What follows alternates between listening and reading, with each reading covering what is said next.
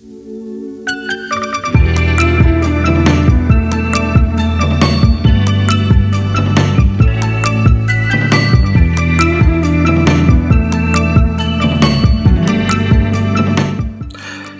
salve rapaziada! Começando aqui mais um podcast Dois Toques.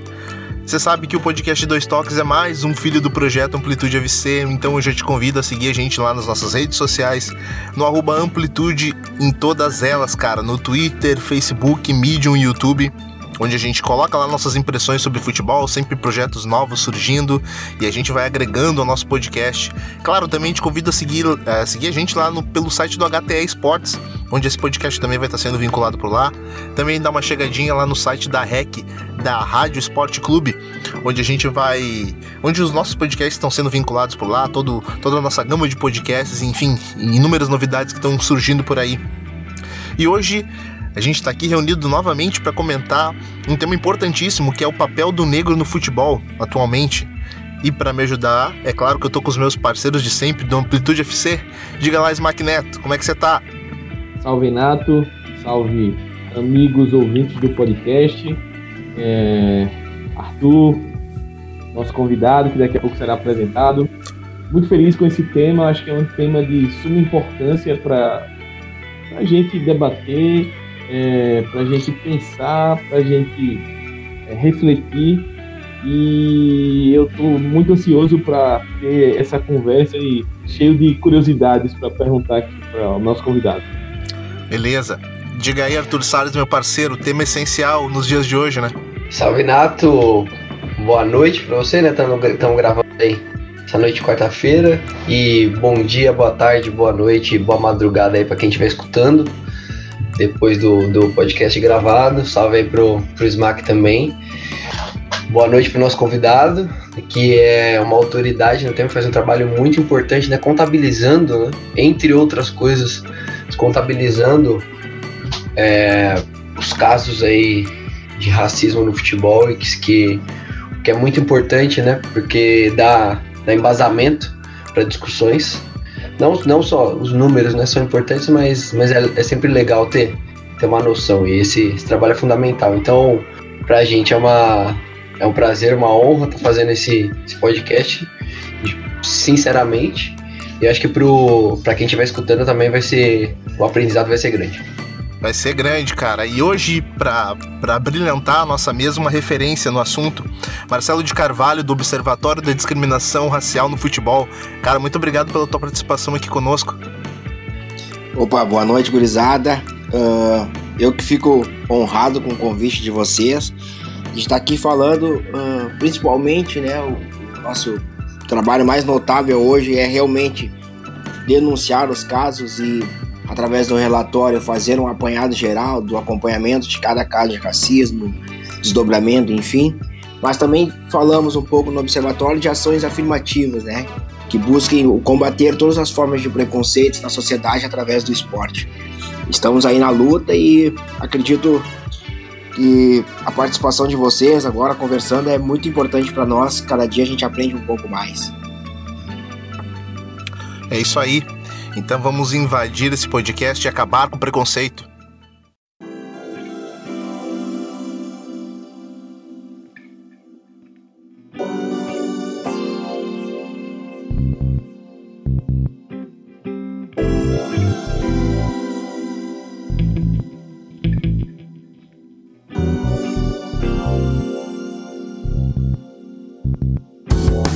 Marcelo, eu já começo, cara, te, te questionando aqui a respeito, primeiramente agradecendo é, sumariamente a tua, a tua aceitação já de, de pronto já no nosso convite para esse bate-papo, porque nos dias de hoje é, é indispensável esse tipo de conversa, tanto para a gente que vive numa sociedade violenta, tanto para aquilo que a gente pensa para nosso para nosso futuro, cara.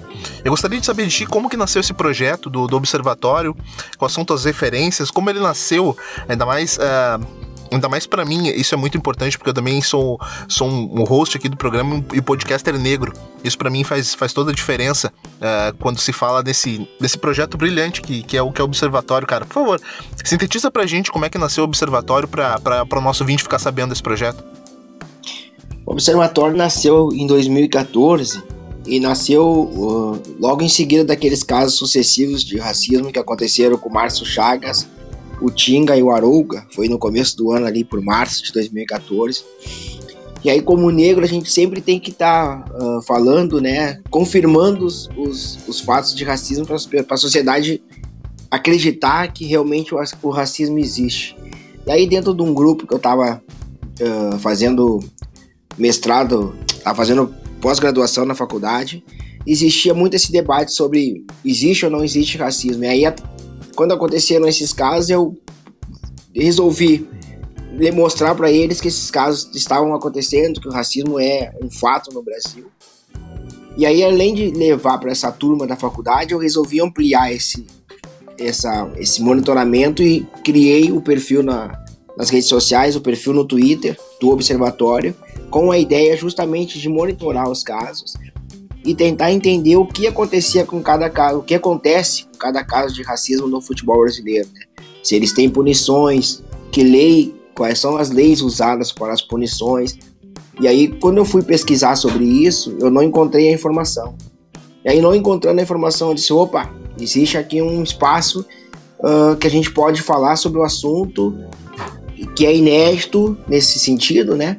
E tentar mostrar para a sociedade que os casos de racismo que aconteceram em 2014 não são fatos isolados e não são os primeiros casos de racismo no futebol brasileiro. Né? O futebol brasileiro nasce racista e até hoje o racismo está presente direto no futebol brasileiro. Então, o observatório nasceu dessa inquietação que eu tive uh, em tentar mostrar para a sociedade que o racismo é presente e principalmente no futebol, onde todo mundo acredita no mito da democracia racial. A ideia era essa, né?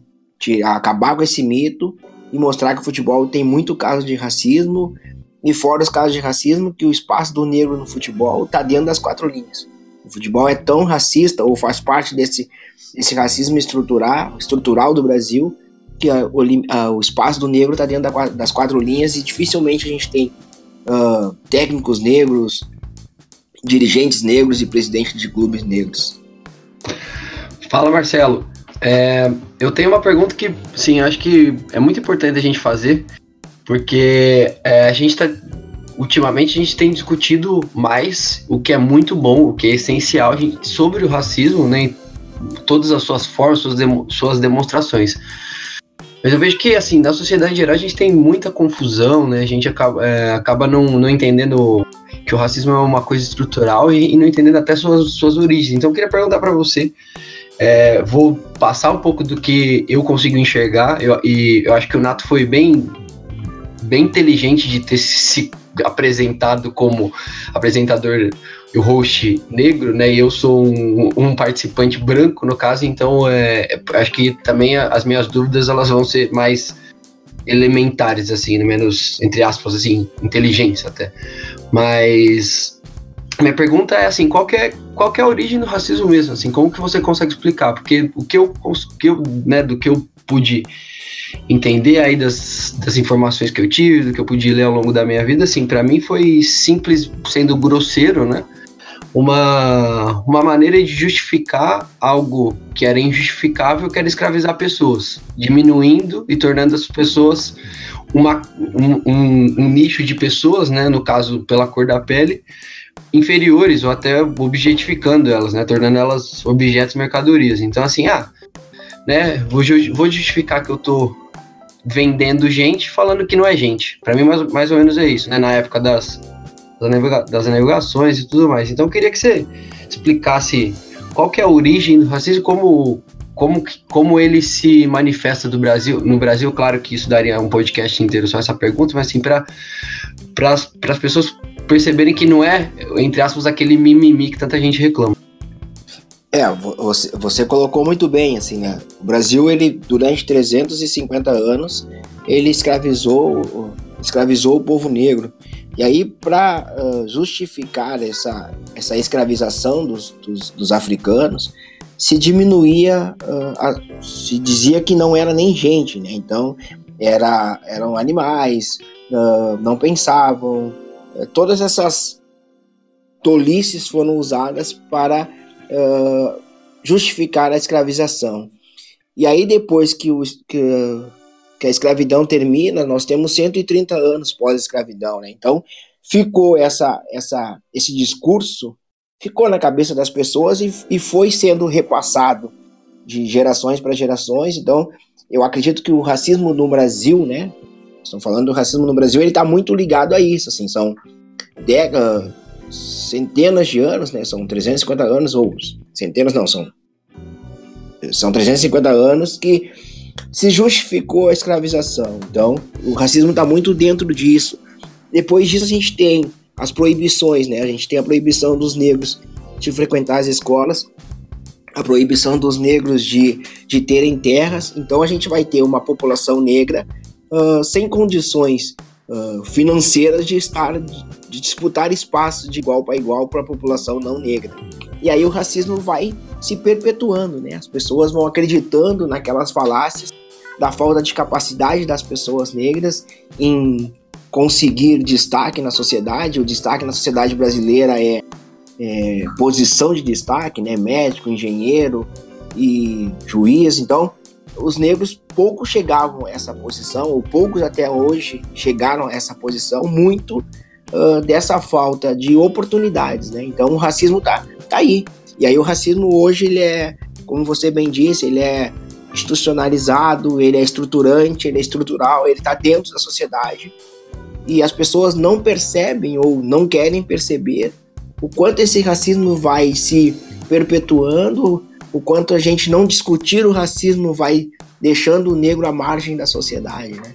O racismo é tão forte que as pessoas negras são as que mais morrem, as que, as que mais estão desempregadas mas a sociedade acredita que isso é uh, algo comum, que isso é problema dos negros e não problema da sociedade, né? Então a gente não vai ter nunca um país evoluído tendo uh, 54% da sua população à margem da sociedade.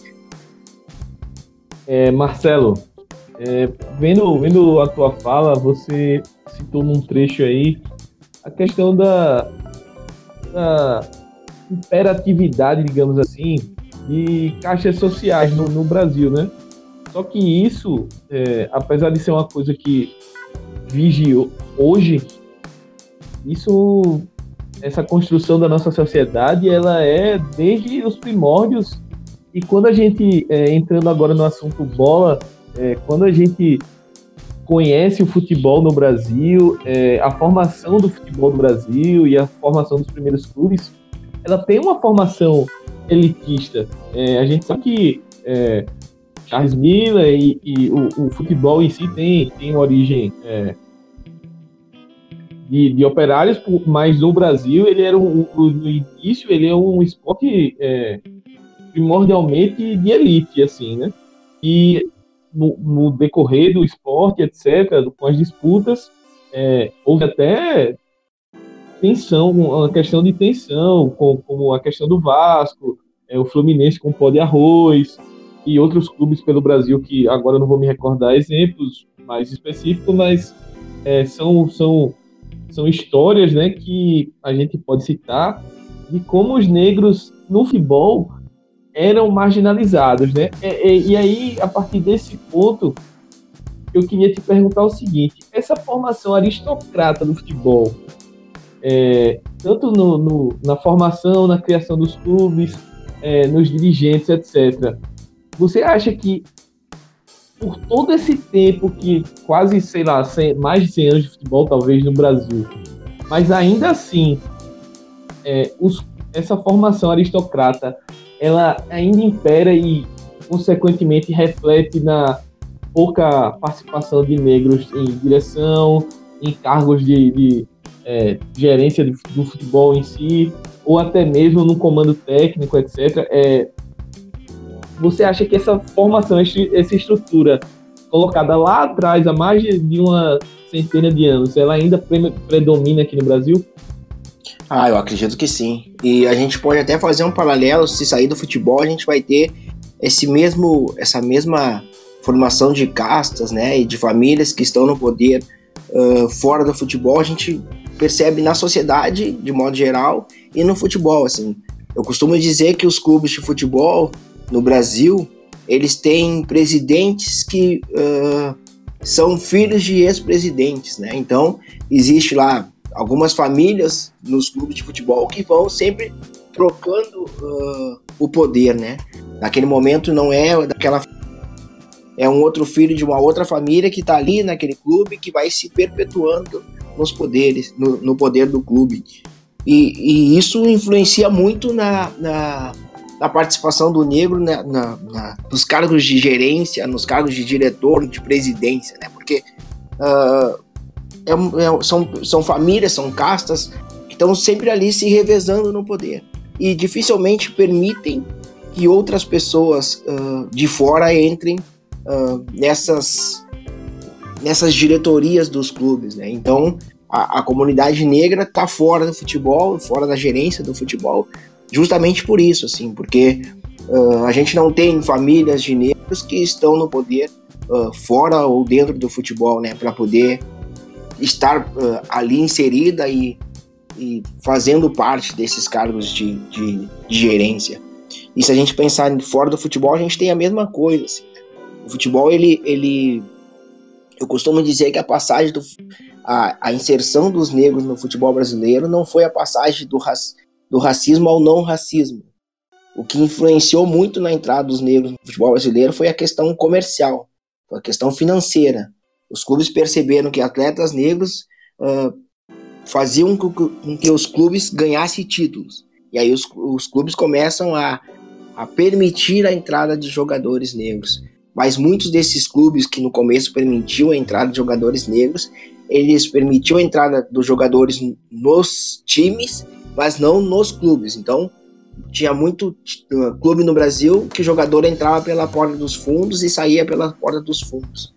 E se a gente fizer um, um retrato do futebol hoje, a gente tem mais ou menos isso, né? O futebol, hoje o negro não entra pela porta dos fundos, mas ele ele está dentro do departamento de futebol. Então, muitas vezes, hoje os clubes têm um CT de, de longe do, da sede do clube e o negro tá lá. Ele tá lá no CT jogando. Ele não tá na sede do clube, inserido na administração. Perfeito, Marcelo. Sabe que, que ao longo desse, desse teu trabalho, que é fundamental para nossa sociedade, tu adquiriu alguns amigos, alguns parceiros nesse, nesse, meio, de, nesse meio tempo. E, e, falando nisso, cara, quando a gente decidiu pela pauta, enfim, decidiu te convidar para conversar um pouco sobre o teu trabalho, a gente também uh, a gente também uh, questionou também um amigo nosso que a gente tem em comum. Eu tô falando do Breder Pires, dos canais ESPN, que, que, oh, que também é, é um grande parceiro seu. Ele, ele não resistiu e ele acabou te mandando uma pergunta. Ô Smack, por favor, solta o áudio aí para o Marcelo poder ouvir a pergunta. Olá, amigos e ouvintes do Dois Toques. Queria aproveitar a oportunidade, em primeiro lugar, para parabenizar o meu amigo Marcelo por mais um lançamento do relatório, o grande trabalho que ele faz à frente do Observatório da Discriminação Racial. E aproveitar também para deixar um questionamento aí para o Marcelo. É, eu tive a oportunidade de entrevistar o técnico Lula Pereira, que passou pelo Flamengo, América Mineiro, Ferroviário, e ele me disse uma frase muito emblemática, né? Que empresários chegavam para ele e diziam né, que o clube tinha gostado do perfil dele, mas ele ouvia sempre a mesma frase, né? Me desculpe, mas você é preto. E eu queria perguntar é, se o Marcelo acha que essa escassez de técnicos negros é uma consequência direta da falta de dirigentes, de presidentes de clubes negros, né? Isso também é um. A gente tem muito poucos no futebol brasileiro. É isso. Um abraço e bom programa para vocês. Agradecemos aí ao nosso parceiro Breiler lá do, dos canais ESPN, comentarista lá dos canais ESPN do El País também. Ô Marcelo, a palavra é toda sua, cara. Cara, eu acredito que, que é essa falta de diversidade no comando dos clubes faz com que esses dirigentes nem percebam, né? Nem, eles não conseguem nem perceber que os clubes nunca deram oportunidade para pessoas negras serem treinadoras, serem treinador. Uh, e eu acho que é muito do que o Blader disse, assim, dessa falta de, de diversidade nos clubes. Então, muitas vezes os clubes nem discutem essa questão racial, porque a resposta é: pô, nós temos bastante jogadores negros, a gente não tem restrição nenhuma para jogador negro jogar no nosso clube, então uh, nós não somos um clube racista. E aí o clube acha que o racismo é isso, né? A questão do, da permissão de, de, de pessoas negras frequentarem a sede do clube. Quando na verdade a questão racial a gente deveria discutir além disso. Os clubes deveriam discutir a não presença de negros nos quadros associativos, né? Negros como sócios, não, não perceberem que mesmo com uma grande quantidade de jogadores negros, por que esses negros não ocupam cargo de comando? Por que esses negros não são treinadores? Uh, eu acho que a questão, sim, né? Essa falta de, de empatia, essa falta de perceber o problema real. Marcelo, tocando nisso, cara, eu gostaria de te perguntar o seguinte, porque isso me chamou atenção. Tu diria que talvez seria quase impossível hoje um negro assumir um clube da Série A, mas um negro uh, que não tenha sido jogador no, no, no, passado, um negro que, que simplesmente ele, ele, ele optou pelas vias de, do, do estudo da matéria do futebol e tentou ingressar, enfim, foi galgando, galgando lugar ao sol para tentar chegar no clube da Série A, não sendo um atleta no, no passado, tu acha, considera isso impossível? Impossível, cara, eu, eu, eu não considero impossível, mas eu considero muito pouco provável. Porque uh, falta muita oportunidade. Falta muita oportunidade para ser treinador para pessoas que não foram jogadores. E aí você para para pensar numa pessoa negra que não foi jogador e que está tentando espaço no clube, eu, eu acho pouco provável. Eu não digo que é impossível, mas eu considero pouco provável. Assim como eu considero pouco provável uh, a gente ter no, daqui a cinco anos um presidente de clube negro nos, nos principais clubes, né? Nos 20 clubes da Série A do futebol brasileiro. Marcelo, queria perguntar um pouco agora sobre, sobre a mídia, né? Porque de uns, sei lá, de uns oito anos para trás aí, né? Ou de alguns anos para trás, enfim, é, o jornalismo esportivo ele virou muito entretenimento, né? E aí, né, nas brincadeiras a gente acaba vendo um pouquinho do, do que realmente as pessoas são, né? Não só dentro do, do jornalismo, mas de uma maneira geral, mas isso a gente percebe, né? Diariamente aí nos, nos programas esportivos. E a gente, a gente vê ainda muita brincadeira estereotipada, né? Crítica a jogadores que não, que não tem aquela fala formal, etc, etc, né? Até em transmissões, principalmente transmissões. Eu queria, queria saber da, de você, né? Que, como você enxerga que as, que as, que as transmissões atuam para contribuir ou não com a perpetuação do racismo, né? Se você é, enxerga aí a atuação do, da mídia, que é majoritariamente branca, como fundamental nesse aspecto? É, se por um lado a gente tem uma mídia que hoje denuncia os casos de racismo, ou fala mais desses casos de racismo, né? A gente tem por outro lado essa mídia uh, brincalhona, vamos dizer assim, né? Que faz muita piada no futebol, que acaba perpetu perpetuando as situações de racismo, assim. Então, até falas racistas muitas vezes não são consideradas como falas racistas. As pessoas reproduzem o racismo uh, sem perceber e quando são chamadas a atenção, uh, sempre vem aquela, aquele velho discurso de que uh, eu não fiz nada, então quem se sentiu ofendido eu peço desculpa. Mas na verdade é isso, essa, essa questão de, de brincar ela, ela, as pessoas estão perdendo o, o, o, limite, assim, né? É muito, é muito no fio, é, na corda bamba, aquela questão, vamos brincar, mas até onde eu posso brincar? Então, a gente já monitorou e, e o relatório apresenta isso, diversos comentaristas ou mesmo uh, locutores fazendo piadas racistas durante a transmissão, sem perceber que o que estão fazendo é racismo, e pior ainda, quando são chamados atenção, negam o que fizeram, não são nem capazes de, opa, aí, deixa eu ouvir o que estão me dizendo para que eu não faça de novo. Então, é, é, isso, assim, nós temos uma mídia hoje muito mais atenta ao racismo que acontece no campo e nos estádios, mas pouco atenta para ela mesma, assim. Então, quando a gente fala, a mídia pouco atenta a ela mesmo. São debates na te, nas televisões e nos, mesmo nos rádios uh, sobre racismo, onde não tem uma pessoa negra presente. Bom, a gente não tem nenhuma pessoa na nossa bancada que seja negra, então a gente está discutindo entre nós mesmos. Bom, mas por que não convidar uma pessoa negra para fazer parte daquele programa para falar sobre o racismo? Então, eu acho que a mídia para ela mesma e, e não só apontar o racismo que acontece nas arquibancadas, nos, campos, né? Ela precisa parar e, e pensar, poxa, de que modo a gente pode uh, ajudar no combate ao racismo e de que modo a gente pode parar de reproduzir o racismo. Marcelo, é, isso que você falou me lembrou de uma expressão que a gente ouviu muito, viu muito nos últimos meses, que é a famosa autocrítica, né?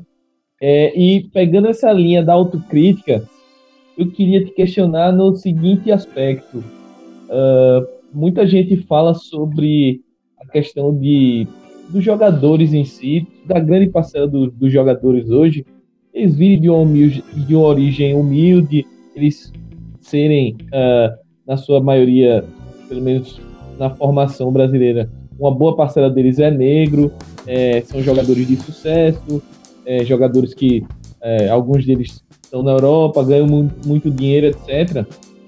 Mas na, na, sua visão, no que você, muito além da sua visão, né, do que você acompanha, dos seus estudos, etc.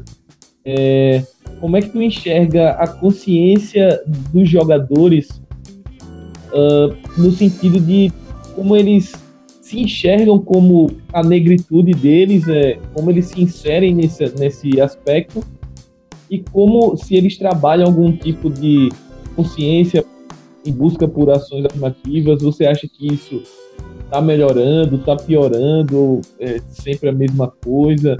E só encaixando um, um, um segundo aspecto aí, é, eu queria que você comentasse um pouco, é, recentemente o, o Bahia é, lançou algumas ações afirmativas sobre o Dia da Consciência Negra, a importância disso, e, e tem tido, o Bahia tem tido algumas ações nesse sentido de incluir o torcedor mais pobre, que majoritariamente, principalmente em Salvador, é um torcedor negro. Então, eu queria que você comentasse um pouco dessa importância também da, da, das ações afirmativas que os clubes fazem, ou muito poucos ainda, né? Ou poderiam é, fazer. primeira parte da sua pergunta sobre atleta. O que, que eu penso dos atletas? Os atletas, na sua maioria, eles saíram de, das suas casas, das suas cidades novos. Né? Então, um atleta hoje sai da sua cidade para morar num clube de futebol aos 12, 13, 14 anos. E ele vai viver uh, num ambiente que não é o ambiente dele, não é o ambiente onde ele cresceu. E aí ele começa a ouvir discursos de dirigentes que falam muito de meritocracia, que falam muito que a vida é, é dar oportunidade para as pessoas, mas que as pessoas são aquelas que realmente lutaram, que quiseram estar ali, que conseguem. E aí as pessoas, os jogadores acabam comprando esse discurso. E, muito, e muitos deles esquecem da onde eles vieram. E muitas vezes esquecem, por exemplo, jogadores negros, que a família deles ficou na periferia, que a família deles vai continuar sofrendo racismo, que ele, jogador negro famoso, ele pode sair e vai ser reconhecido como fulano de tal, e aí todo mundo vai vir uh, bajular ele, pedir autógrafo, então ele pensa que está imune a sofrer racismo, e não é bem isso. Por exemplo, quando ele vai para a Europa, o jogador brasileiro sofre muito racismo fora do Brasil, sofre o racismo no Brasil também, né? E aí, quando ele sofre racismo, que ele vai pensar, opa, o que aconteceu? Mas daí, nesse momento, tá do lado dele, de novo, o dirigente, e tá do lado dele o empresário que vão dizer para ele que, cara, isso é um fato isolado, não compra esse discurso vitimista, olha bem para ti, tu é um vencedor, não dá bola para isso. Então, muito jogador acabam comprando esse discurso, né? A gente percebe que vários atletas quando falam, quando reclamam de racismo ou quando denunciam racismo, ele diz: "Ah, eu não vou falar mais sobre o assunto para não ser vitimista." ou para não me verem como vitimista. Na verdade, ele não, Ele não tá fazendo mimimi. O jogador que denuncia racismo e que pede punição a quem o ofendeu, ele tá querendo justiça. E, e isso a gente não tem nos jogadores de futebol. Assim. Mas por outro lado, também é importante dizer que a partir de 2015, uma, maior quantidade de jogadores que, que sofreram racismo denunciaram esses casos. Então a gente percebeu muito jogador que sofreu racismo dentro de campo ir para sua rede social e falar do, do, racismo que sofreu no jogo. A gente percebe também jogadores durante o jogo uh, levantar o, o, a mão, né, e, ou ir até o árbitro dizer que sofreram racismo. O problema está uh, que eles falam sobre esse racismo só naquele momento. A gente precisa que esses atletas continuem falando do caso de racismo, principalmente exigindo punição aos responsáveis, punição ao agressor. Então, eu acho que o primeiro momento é isso, assim, é, é tentar convencer esses jogadores a não ficar apenas no, na primeira denúncia. Mas a gente precisa entender que os clubes precisam apoiar esses jogadores. Eu me lembro muito de uma conversa que eu tive com o Grafite, que ele diz que no primeiro momento uh, o São Paulo apoiou muito ele naquele episódio com o Desábado, mas no segundo momento, quando tinha que ir para a delegacia ou quando tinha que, uh, vamos lá, formalizar na justiça uma denúncia, ele disse que falou com os dirigentes, pô, quem é que vai comigo? E aí ninguém foi. E ninguém queria mais falar do assunto. Então ele disse, olha, eu fiquei sozinho, naquele momento eu me senti sozinho. Então, o que acontece no futebol ainda é isso.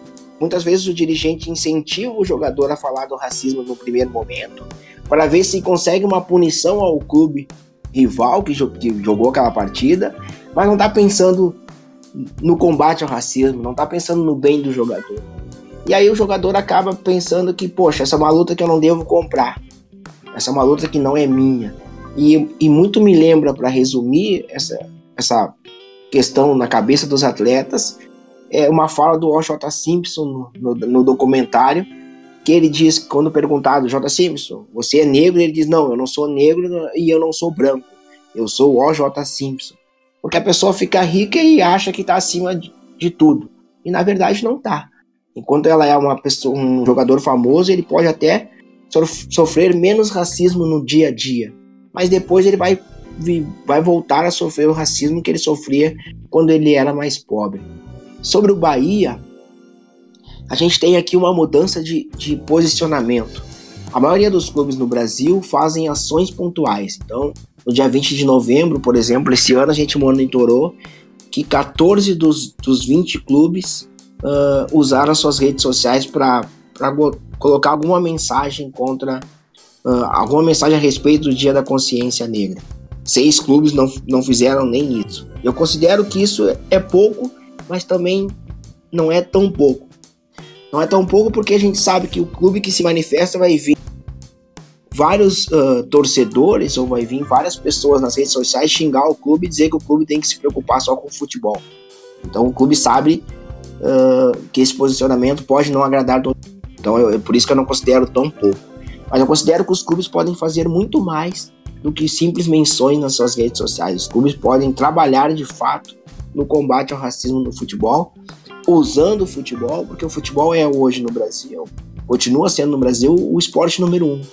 O esporte que dá mais espaço de mídia na televisão é o futebol. O futebol tem uh, no mínimo 15 minutos por dia dedicados só a ele em programas esportivos em, em TV aberta. E por isso o, os clubes precisam utilizar esse espaço para falar sobre racismo, sobre machismo, sobre homofobia, sobre xenofobia. Os clubes precisam lutar por uma sociedade melhor.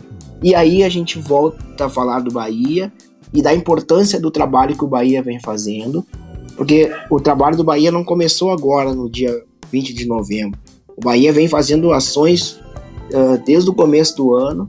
O Bahia montou dentro do clube um núcleo de ações afirmativas que está ali desenvolvendo ações para falar sobre a violência contra a mulher, tá para falar sobre, sobre a homofobia, agora para falar sobre o racismo. E aí o Bahia utilizou três jogos deles para colocar no primeiro jogo nomes de negros famosos da história do Brasil. No segundo momento, negros famosos baianos. E aí o mais interessante é que o Bahia cita uh, entre esses nomes torcedores do Vitória, então mostrou que realmente a preocupação era com o racismo, não era um clubismo.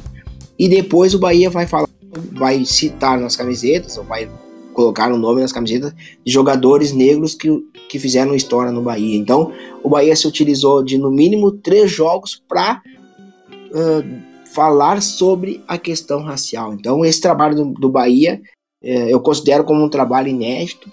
E aí, através desse trabalho, a gente entrou em contato com o Bahia e a gente fechou uma parceria para que a gente tenha um calendário de ações uh, durante o ano de 2019 no Bahia para falar de racismo e aí vai estar o, o observatório assessorando, uh, estando à disposição do Bahia para a gente pensar mais ações. Então, hoje eu digo que se nenhum clube no, Bahia, no país fez uma campanha, o Bahia está prestes a ser o primeiro clube a fazer uma campanha de fato contra o racismo, mas não só contra o racismo, né?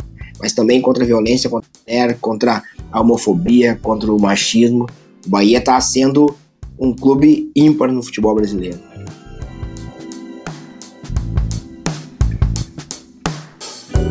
É, a, assim, a, a resposta é até impactante tal, faz a gente pensar um pouco. Mas voltando um pouquinho só nesse tema do, dos jogadores que tu mencionaste, Marcelo. Você não, não acha que muitas vezes críticas direcionadas a jogadores no, no, no sentido das suas atuações, dos seus desempenhos, é, jogou mal, jogou bem, etc. Você não acha que é, muitas vezes essas críticas elas são mais ou menos carregadas por conta do cunho racial.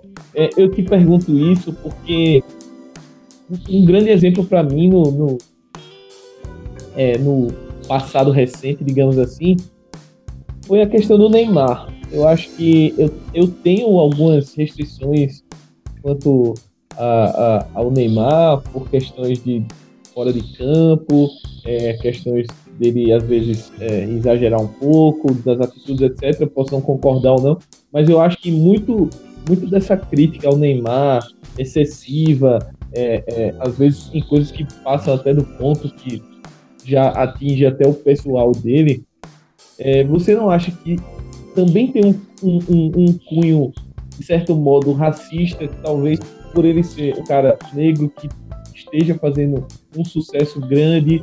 É, e aí o cara, o cara que é negro muitas vezes incomoda é, o cara ter uma Ferrari, o cara ter uma roupa diferente, o cara é, sei lá, sair andando com as joias, etc. Porque muitas vezes o branco faz isso e passa desapercebido. Agora é um negro e, e muitas vezes, ó, tá lá querendo aparecer, ó, querendo se mostrar, etc., não, não, não se preocupa com o campo. É, você não acha que esse tom é, de críticas mais pesado, eu estou utilizando o exemplo do Neymar, que é o mais recente, mas com certeza deve haver outros exemplos. Pogba, por exemplo, é outro cara que eu vejo que às vezes é, tem uma certa crítica para ele nessa mesma linha. Você não acha que esse tipo de crítica ela também tem um cunho racial, mesmo é, que seja na verdade eu não acho. em campo? Eu tenho certeza porque uh, bem o que você disse, assim, o, o, Neymar pode ter suas extravagâncias, mas muito da crítica ao que ele faz fora de campo está relacionada à cor da pele, né? Porque na verdade é um negro ascensão, é um negro que, que faz o que ele quer sem pedir permissão e a sociedade brasileira não está uh, acostumada a ver isso, né? A sociedade brasileira gosta muito de ter os negros nos espaços que ela determina. E aí o Neymar tá fugindo disso. E aí o Neymar vai receber é, esse monte de crítica que ele recebe uh, toda vez que ele muda o corte de cabelo, toda vez que ele compra uh, alguma coisa mais cara. E, e aí a crítica saindo um pouco desse extra-campo, a gente vai perceber essa crítica aos jogadores negros sendo maior, mais contundente, por exemplo, usando dois exemplos, 1950 e usando 2000 e 2018. Em 1950, o Barbosa. Uh, Barbosa tem, costuma dizer que no Brasil o, o, a pena maior é 35 anos para quem comete um crime e a pena dele foi, foi eterna. Né? O, o Barbosa vai morrer uh, esquecido, vai morrer sempre uh, uh, não permitindo, a sociedade não permite a do Barbosa, por exemplo, Barbosa em dois, Barbosa vai tentar visitar a concentração da seleção brasileira e é impedido. Os dirigentes impedem que o Barbosa visitar, dizendo que ele vai dar azar. Uh, em 2018 o Brasil perde a Copa do Mundo, é eliminado na Copa do Mundo e a culpa vai cair no Fernandinho, sendo que o Brasil no primeiro tempo tomou um baile, né? Um nó tático mas a culpa tá no Fernandinho que fez aquele gol contra de cabeça. Então, quando o jogador negro erra, a crítica é muito maior. E aí a gente vai voltar para a questão dos técnicos negros e vai lembrar que um técnico negro tá ali e ele não pode Desculpa errar. te, te, te cortar, né? Mas eu lembro também, assim, o, o Júlio César falhou de uma maneira assim, muito clara para mim na, na, no lance, né, que ele saia e o Felipe Melo estava inteiro na bola.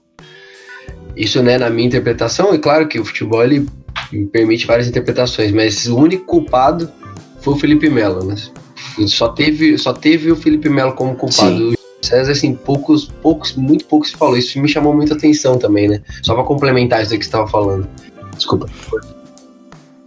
É, se a gente fizer uma, se a gente fizer uma comparação, né? O Barbosa tomou Quantos gols o Barbosa tomou em, em, comparação ao Júlio César? Né? O Júlio César jamais foi, jamais foi responsabilizado pela derrota do Brasil.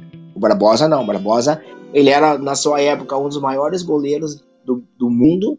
O Barbosa era um grande goleiro e vai morrer como se ele fosse o maior frangueiro de todos os tempos.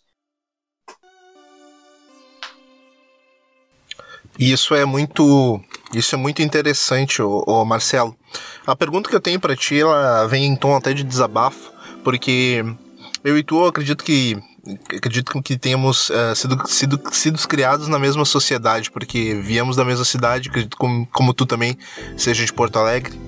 Uh, sabe que aqui em Porto Alegre a gente tem dois clubes grandes, Grêmio e Inter, e um deles, no início da sua trajetória, lá no início da sua fundação, não admitia negros. uh, nisso, a minha questão se coloca para ti, uh, pra gente enquanto sociedade. Uh, a sociedade, tanto gaúcha como a, como a brasileira, uh, se ela ainda não admite, não admite, assim como tu colocou, o negro solto o negro, como tu colocaste agora no caso do Neymar, que ele é um negro que ele não, ele não tá numa condição de submissão e a sociedade ainda não tá, não tá pronta para isso. É muito comum porque a gente vê aqui nas nossas festas, aqui nas nossas festas de tradições gaúchas aqui, inclusive uh, senzalas sendo montadas para, de certa forma, de uma forma até pejorativa, mostrar, mostrar o, o quanto o negro ele tá ele está marginalizado na sociedade e como a gente ainda consegue ser tratado como minoria sendo maioria da população. Então, a minha pergunta vai mais nesse, nesse tom de desabafo mesmo. A gente já teve vários casos, como, como o caso do Aranha aqui no Rio Grande do Sul, até como o caso do Mbappé, que na, Copa, na última Copa do Mundo teve um youtuber que acabou fazendo uma piada com ele, isso, isso acabou pegando mal pro youtuber, porque a sociedade ainda acredito que não está pronta para isso, né?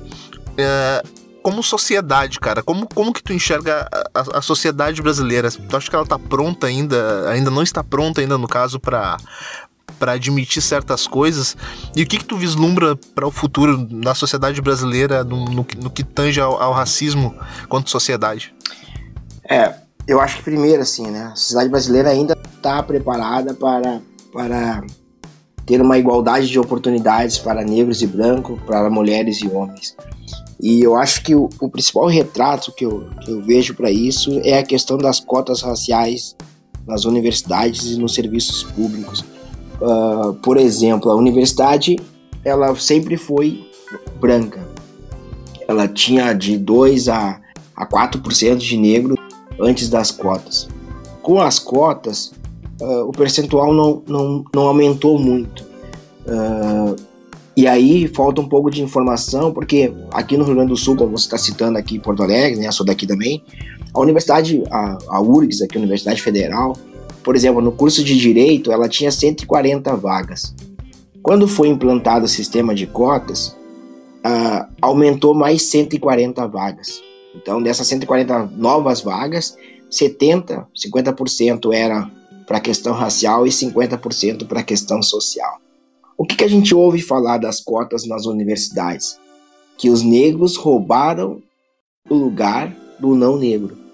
Então, por exemplo, parece que aquelas 140, o número de vagas que era 140 continuou o mesmo e que a partir daquele momento 100, 100 vagas, né, ou sei lá o número que as pessoas imaginam, foi voltado a pessoas negras, independente da condição uh, econômica delas, basta, basta elas ir lá na universidade se inscrever como negras que elas vão ter o direito maior sobre as vagas. Isso é o discurso que a gente ouve. E na realidade não é isso. Na realidade é como eu falei. Foi aumentado o número de vagas nos cursos para que fosse implantado o sistema de cotas. O sistema de cotas está aí, está formando muito negro, e a gente está tendo muitos profissionais negros entrando no mercado. E isso, tá, isso ocasionou o quê? Ocasionou que a sociedade brasileira ela está lutando contra as cotas. Hoje, uh, se as pessoas não têm coragem de ser contra as cotas, o que, que elas falam? Elas querem privatizar a universidade pública. Por quê? Porque na verdade na, o, o grande objetivo é terminar com as cotas, mas aí falta coragem para dizer isso. Então as pessoas querem terminar com as, as universidades federais, porque está formando muito negro. Está formando negro médico, está formando negro advogado, está formando negro engenheiro. E a sociedade brasileira não está preparada para essas pessoas negras entrar, entrarem na sociedade e disputarem vagas no mercado de trabalho de igual para igual. A sociedade brasileira ainda não está preparada para ter uma grande quantidade de negros no, nos aeroportos. Aeroporto, universidade, a faculdade de medicina era um espaço branco. Que as, as pessoas sempre sonharam que aqueles espaços continuassem assim para sempre. A partir do momento que elas começam a perceber negros naqueles espaços, aquilo começa a incomodar. E aí a gente vai ter um aumento do número de casos de racismo, não só no futebol, como na sociedade geral. A gente vai perceber uh, negros que estão na, te na, na televisão ocupando uh, uh, posições não mais de empregado na novela, estão ocupando âncoras de jornal, estão sendo protagonistas nas, nas, na, na, televisão. Eles passam a sofrer racismo direto. As pessoas não têm nem vergonha de expressar o racismo, de ofender essas pessoas. Então, a sociedade brasileira não está preparada ou não quer. Eu não sei se não, se o termo correto é não estar preparado. Na verdade, a sociedade brasileira não quer essa mudança. A sociedade brasileira ainda quer que o negro ocupe uma posição secundária. Ainda quer negros como empregados, a negra como empregada doméstica, o negro como segurança. Eu vejo isso. Esse é o grande problema que a gente teve, uh, que ocasionou um grande debate para as eleições, que, ocasionou uh, as escolhas que a sociedade teve para presidente, para governador, para prefeito, para deputado. Isso muito está em cima desse discurso de que só pode chegar lá quem tem merecimento, da história da meritocracia. E aí, quando a gente fala em meritocracia, como é que a gente uh, falar que todo mundo tem as mesmas condições quando a maioria das pessoas pobres não tem nem condições de chegar na escola. Muitas vezes moram longe da escola, muitas vezes não têm o que comer no dia anterior, uh, que vão ter uma prova, com que cabeça elas vão chegar na escola, uh, não tem roupa para ir à escola. Então, o Brasil é um país que, no fundo, quer se manter, quer manter a mesma, a mesma casta, quer manter as mesmas pessoas no poder, quer manter as mesmas pessoas uh, fora daquele convívio. Uh, das pessoas mais pobres, fora do convívio com as pessoas negras.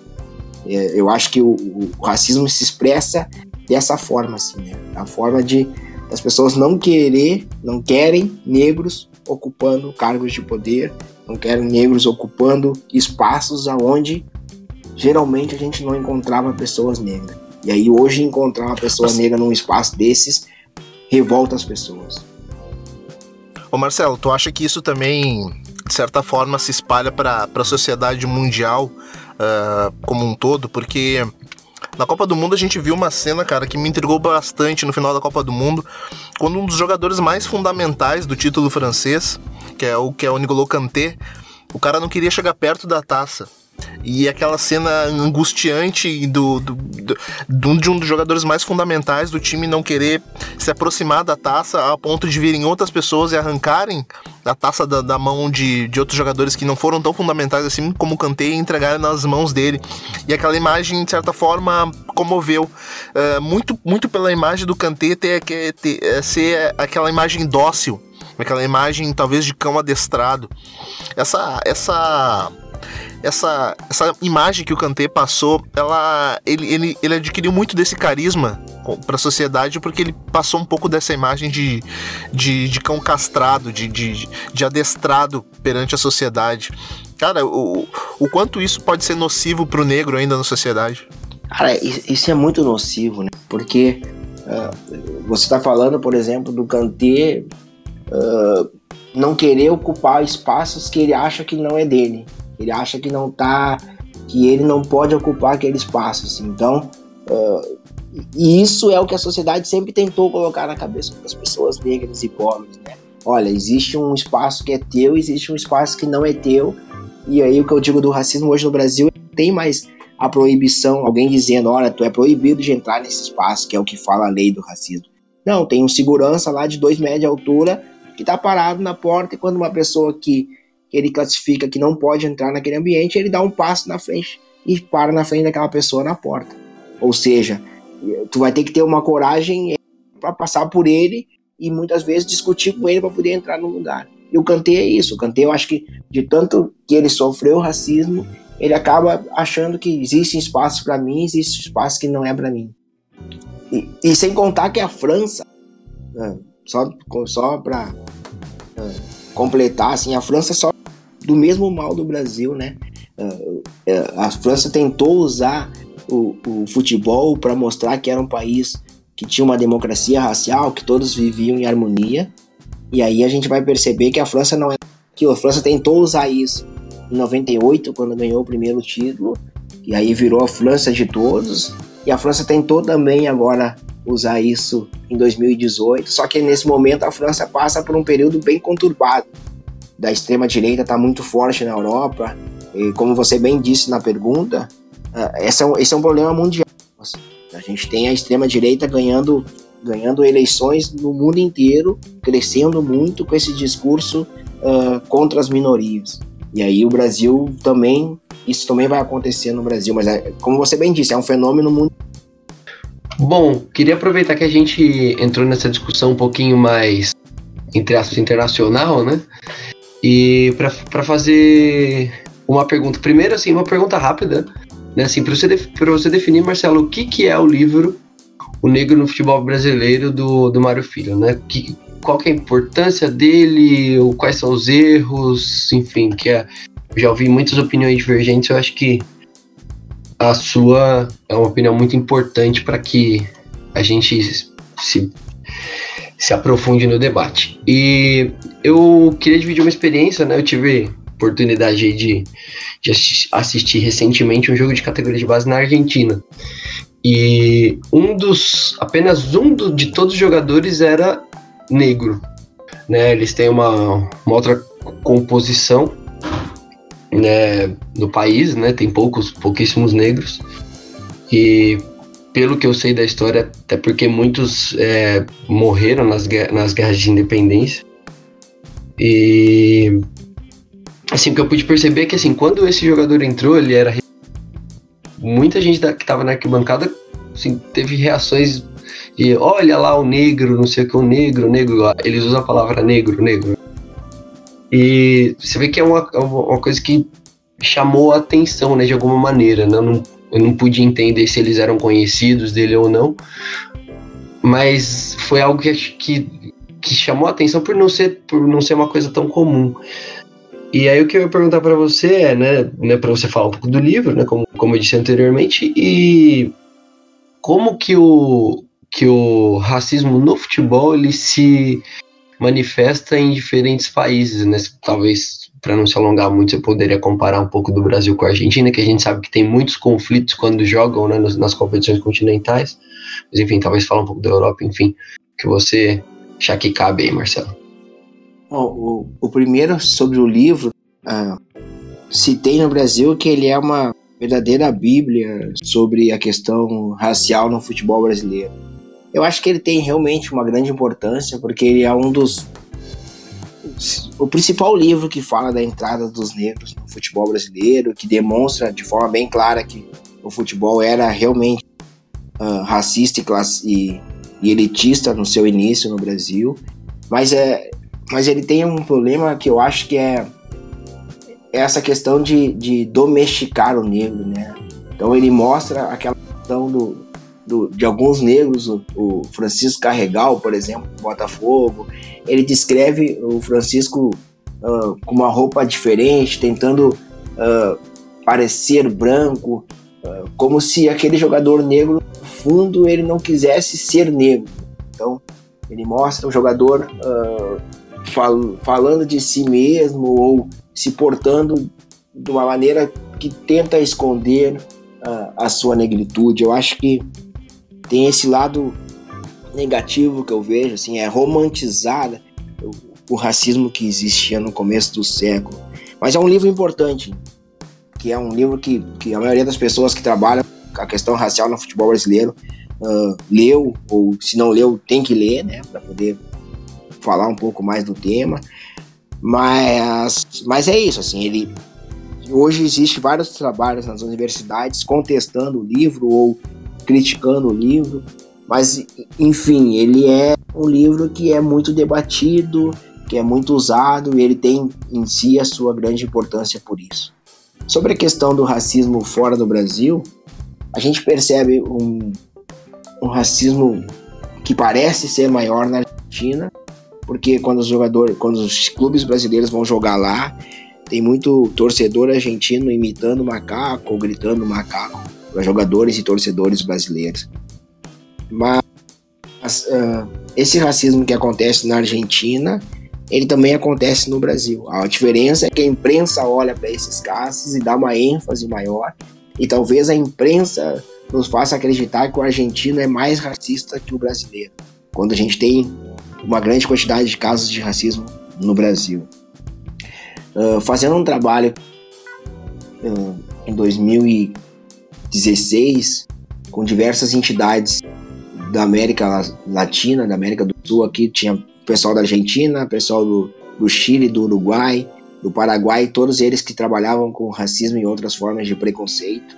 A gente vai perceber que o problema no, do Brasil quanto ao futebol, no primeiro momento é só a questão racial. Mas se a gente sair do Brasil e ir para a América Latina, de forma geral, a gente vai uma grande quantidade de conflitos de xenofobia que acontece. E a questão também de nacionalismo muito forte, por exemplo, no Chile. A Argentina, como você bem parece um país branco, e na verdade tem muito índio, tem muito imigrante que sofre preconceito lá, mas que uh, os jornais daqui não falam sobre esses outros preconceitos que acontecem na Argentina, por exemplo. Mas a gente tem um conflito Argentina por conta da xenofobia, uh, não só por conta do racismo, que também que não é que é pouco falado aqui. Então nesse nesse período que eu tive com esses com essas outras pessoas, eu pude aprender um pouco mais desses conflitos que a gente tem políticos na América Latina que são transportados para os campos de futebol. Então a rivalidade maior, por exemplo, é Brasil, é, é Uruguai e Argentina muito maior que o Brasil. E aí muitas vezes eles vão se ofender ou vão usar essas questões de, de raça ou de do nacionalismo para se xingar, para se ofender. Então, por exemplo, o Chile sempre se achou um país acima de todos os outros da América do Sul. Mas o Chile não tinha um campeonato, não tinha nenhuma uma Copa América. Aí quando o Chile ganha, o Chile uh, vai se mostrar um país extremamente preconceituoso contra todos os outros países da América Latina, preconceituoso com os índios, e aí o Chile tem muito índio no Chile, no, principalmente no sul do Chile, e essa questão lá é muito forte. Então, uma das coisas que a gente ouviu no início do trabalho do observatório foi no Brasil você só tem problema de racismo? E eu disse não. No Brasil o problema do racismo é muito mais falado pela imprensa, muito mais discutido. Mas a gente tem problema de xenofobia, a gente tem problema quando os times uh, do norte, nordeste vêm jogar no sudeste ou vêm jogar aqui no sul, de torcedores ofendendo esses clubes, ofendendo esses torcedores, mas que foi pouco falado até então. A partir de 2016 a gente começa a falar, a, a sociedade ou, ou a mídia começa a falar um pouco mais desses casos. E aí hoje a gente já discute um pouco mais dessa questão de xenofobia dentro do Brasil, né? Mas é isso, assim, a gente tem esse problema no mundo inteiro de racismo, a gente tem esse, esse problema muito grande no leste europeu, na Europa também, e eu costumo dizer que na Europa a UEFA faz um trabalho um pouco melhor que é feito no resto do mundo. Faz um trabalho muito grande de campanhas contra o racismo, mas peca muito na punição aos torcedores e aos clubes que cometem um ato de racismo. Marcelo, a gente já vai entrando na reta final aí do nosso podcast, cara. Gostaria de te agradecer primeiramente muito pela, pela gentileza de atender o nosso convite aí, cara. É uma aula pra gente quando, quando a gente consegue receber uma pessoa que consegue fazer tanto pela sociedade assim aqui no nosso podcast, cara. Primeiramente, muito obrigado, cara. Eu gostaria de reservar esse espaço para tu falar um pouco mais da, do observatório, cara, porque vocês também atuam em outros campos, não só no futebol, também trazem textos bacanas, também tem ali a, uma série de camisetas que vocês também estão vendendo, cara. Por favor, esse espaço eu deixo para você é, poder falar do observatório. No primeiro, primeiro lugar, eu quero convidar as pessoas a, a conhecerem o Observatório, conhecer a página do Observatório na internet, que é observatorioracialfutebol.com.br, uh, a seguir o Observatório nas redes sociais. E como você bem disse, assim, a gente começou com o trabalho de monitoramento dos casos de racismo no futebol, e aí ao longo do trabalho a gente começa a trabalhar não só racismo, mas outras formas de preconceito no futebol. E hoje a gente, através das nossas redes sociais, através do nosso site, nós denunciamos toda e qualquer forma de preconceito em todos os esportes no Brasil e com atletas brasileiros que estejam no exterior. Então o nosso trabalho hoje é, é, tem essa amplitude maior. Uh, isso é importante porque dá visibilidade para os casos e a sociedade começa a cobrar das entidades que podem punir, né, dos responsáveis pelas organizações dos campeonatos, dos torneios, o maior uh, rigor nas punições aos infratores. Mas isso é uma parte do nosso trabalho, né? A gente gostaria de ampliar esse trabalho, gostaria de começar a trabalhar com campanhas uh, maiores, com a conscientização da, da, questão racial e se utilizando do futebol, mas para isso precisa uh, crescer e aí esse crescimento está muito atrelado à questão de, de ter uma viabilidade uma, econômica. Então, hoje o trabalho do observatório é um trabalho voluntário e a gente está procurando muito, procurando desesperadamente parceiros para que ajudem o observatório não só na questão financeira, mas de questão de, de vamos dizer assim, de mão de obra. Pessoas que tenham uh, alguma profissão que acham que pode ser útil para o observatório. A gente, todas as pessoas são bem-vindas no observatório. A gente adora receber críticas e sugestões. Então eu faço um convite aqui a todas as pessoas que, que vão conhecer o trabalho do observatório ou que já conhecem o trabalho do observatório, que se juntem a nós nessa luta, que, que entrem para o nosso trabalho, que nos ajudem a gente está sem camisetas para vender agora, porque a gente, as últimas que a gente fez, a gente vendeu e não conseguiu refazer. Mas em breve a gente está querendo lançar uma nova linha de camisetas que ajuda muito na nossa na manutenção do projeto. Então eu deixo esse convite aí para todo mundo. Uh, conheça o nosso trabalho no, o nosso site, conheça o nosso trabalho. A gente está no Twitter, a gente está no, no Instagram, nós estamos no, no YouTube, no Facebook. Vai lá, acessa, curte, segue, compartilha, nos ajudem com isso, que a gente precisa fazer esse tema ser mais discutido na sociedade brasileira. A gente precisa acabar com o racismo não só no futebol. E o trabalho do observatório não é um trabalho que visa acabar com o racismo no futebol. É um trabalho que visa acabar com o racismo na sociedade, se utilizando do futebol para discutir esse tema que é uma chaga na nossa sociedade, né? Uma sociedade, um, um país nunca um país extremamente desenvolvido se tiver, como eu disse, 54% da sua população à margem, à margem de, de poder competir de igual para igual por direitos, de igual para igual por espaço, por trabalho, por espaço nas faculdades e universidades. Então a gente precisa discutir mais o racismo para ter uma sociedade melhor. E quero agradecer vocês de ter aberto esse espaço aí. Eu acho que até me alonguei demais quando eu respondi as perguntas. Que isso, Marcelo. Pode contar sempre com o espaço aqui do Amplitude, cara, para dos nossos nossos podcasts aqui da casa, uh, eh, para divulgar sempre esse trabalho essencial para a sociedade, cara. Uh, eu que te agradeço novamente, Marcelo. Obrigado pela tua apresentação aqui com a gente. Valeu e estou sempre à disposição. Qualquer hora pode me chamar. Pode me chamar nas redes sociais lá, o OB Racial Futebol é o Twitter do Observatório. O meu Twitter é MM Carvalho 8. Me chamem, troca uma ideia. A gente está tá sempre aberto a ouvir e aprender um pouco mais. Valeu, abraço a todos. E aí, Smack Neto, mais uma aula para o nosso currículo? Mais uma aula. Estou é, muito contente, cara. É, muito contente mesmo. Queria agradecer demais a Marcelo pela participação, pelos esclarecimentos, pelo, pelos ensinamentos e reflexões. É, como a gente estava conversando em off aqui, ele, o trabalho dele já, já me foi bastante útil, não só como aprendizado, mas também como fonte teórica para escrever coisas, para o meu desenvolvimento acadêmico. Então, assim, é, um, é uma grande honra estar tá conversando, estar tá podendo conversar com ele, trocar uma ideia, conhecer um pouco mais do trabalho do observatório. E é isso, galera. Continue seguindo a gente nas redes sociais, assinando nosso feed. Eu acho que esse programa aí é um programa para que deveria ser obrigatório já todo mundo escutar. E no mais, quem quiser me seguir no, no Instagram, no Facebook, no Twitter, arroba Smackneto, tudo junto. Valeu, Nato, valeu, Arthur, e até o próximo Dois Toques. Ah, baita programa. E aí, Arthur Salles. Ansioso, até vou. Mais um programa vou nosso que fica registrado pra história, né, cara? E, assim, eu não, não tinha, nunca tinha tido a oportunidade de conversar com o Marcelo, mas. É, e tinha muitas expectativas e elas foram todas supridas, assim, foi, foi bem legal mesmo. E, né, como de costume, né, é, não, não tem essas dicas programadas, mas elas vão surgindo na cabeça.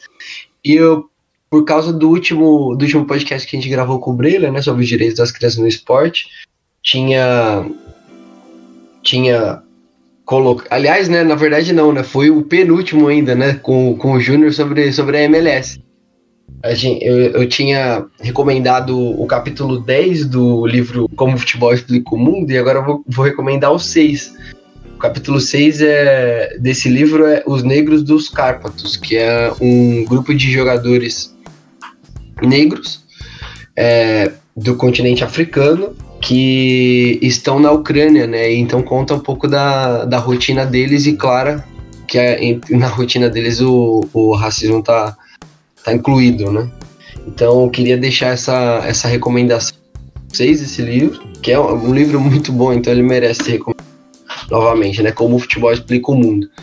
E também é, eu, há alguns meses eu fiz uma reportagem sobre a, sobre a mídia, né? Que é, a gente ainda não tinha feito o nosso médium do amplitude, né? Que você vai recomendar. Então tá lá no industriadebase.com. A reportagem é, é nas brincadeiras que se dizem as, as verdades, ponto de interrogação, né? Que tá falando justamente sobre o que a gente tra pôde tratar um pouco aqui, que é a questão do, dos, dos programas de televisão ridicularizarem jogadores e essa ridicularização, ridicularização usualmente atinge jogadores de, de origem humilde e negros, em sua maioria. Então, tá, tá bem legal. Tem entrevista, inclusive, com o Milton Leite, entrevista com, com o Juarez Xavier, que é um estudioso também do, do racismo e que foi meu orientador da Unesp Bauru, né, do curso de jornalismo. Então, assim, são Marcel, Marcel Tonini também, que é uma pessoa que, que estuda o tema é um especialista, então tem muitas entrevistas legais. Então quem quiser procurar, né, procura ali o título, né, nas brincadeiras que se, que se dizem as verdades, ponto de interrogação e o industriadebase.com. É, então fica aí essa, essas duas dicas aí. Aproveitando aí a onda de dicas de Arthur, eu me despedi de todo mundo, esqueci de dar a minha dica, né?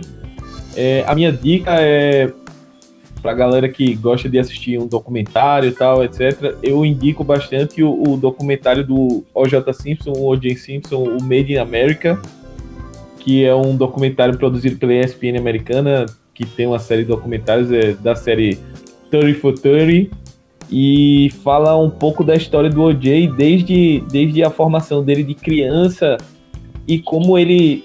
O que eu acho interessante no comentário, não dá muito spoiler, mas a transformação dele, como ele se descobre negro e ao mesmo tempo renega isso. Eu acho que é uma coisa muito interessante e dialoga bastante com, com o tema de hoje, o que a gente conversou. Perfeito, ainda nessa linha de raciocínio, eu também que não sou muito acostumado a dar dicas, mas nessa, nessa, nessa feita eu vou ser obrigado a, a dar uma dica. Eu dou uma dica de um documentário que está na Netflix, o pessoal que tiver acesso pode chegar lá e dar uma conferida, é um documentário Le Bleu, que fala justamente da, da, da imigração de, alguns, de algumas pessoas para a França que faz com que obtenha essa miscigenação interessante do povo francês que acaba desembocando numa Copa do Mundo, a Copa do Mundo de 98, que ela foi ganha também através da miscigenação, povos de origem africana, enfim, muçulmanos. E isso também é, causa também uma série de conflitos depois disso, é, enfim, depois das outras Copas é, que, que vieram, depois de 2002, 2006, 2010 e todos esses conflitos que até hoje uh, até hoje atormentam ainda a sociedade da França uh, pelas questões de, de, um pouco de xenofobia. Então é bem interessante esse documentário. Ele é um documentário curtinho, tem em média ali uma hora, mas ele é essencial para entender uh, um pouco do povo europeu, certo? Então a gente já vai ficando aqui nos nossos dois toques desse podcast bacana. E eu novamente faço convite para você seguir a gente lá nas nossas redes sociais, no arroba AmplitudeFC em todas elas, ou, quer dizer, arroba Amplitude em todas elas, né? Não é, não é mais FC para você seguir lá no Amplitude, no Facebook, no Twitter, no Medium e no YouTube, onde esse programa vai estar subindo por lá. É claro, dá uma chegadinha lá no site da REC da Rádio Sport Clube e no site do HTE Esportes, certo? A gente se vê no próximo Dois Toques. Tchau, tchau!